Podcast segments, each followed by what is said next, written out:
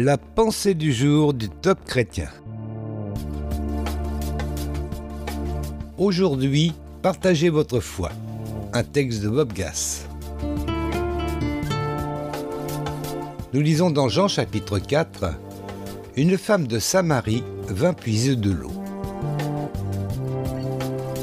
Jésus est assis au bord d'un puits lorsqu'une femme s'approche. Après cinq mariages ratés, elle ne fait plus confiance aux hommes et a perdu toute estime de soi. Mais sa rencontre avec Jésus va tout changer. Cette scène nous donne trois leçons sur la manière de partager notre foi. Premièrement, Jésus voit le meilleur en chacun.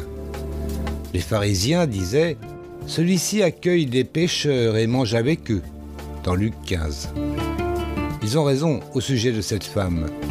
Elle a divorcé de cinq maris et on la montre du doigt dans toute la ville parce qu'elle vit encore en concubinage. Pourtant, c'est à elle que Jésus se présente pour la première fois comme le Messie. Pourquoi ne l'a-t-il pas annoncé à ses disciples lors de son premier miracle? Ou encore face à Nicodème? Parce que Jésus ne vous mesure pas votre passé, origine ou statut, mais à votre potentiel.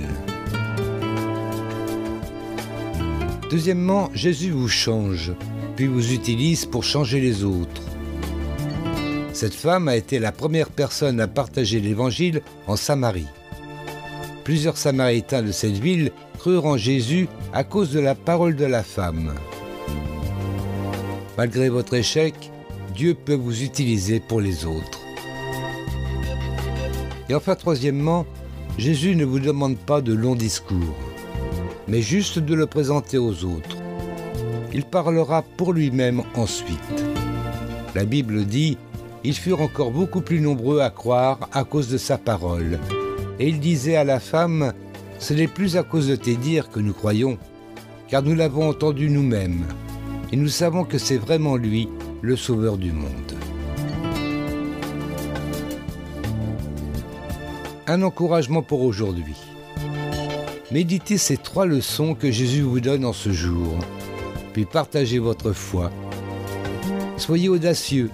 Jésus est avec vous tous les jours. Il vous a équipé de son esprit. C'est lui qui vous inspire et met les bonnes paroles dans votre bouche. Vous avez aimé ce message? Alors partagez-le autour de vous. Soyez bénis. Retrouvez ce texte sur la pensée du jour.topchrétien.com ou écoutez-le sur radioprédication.fr.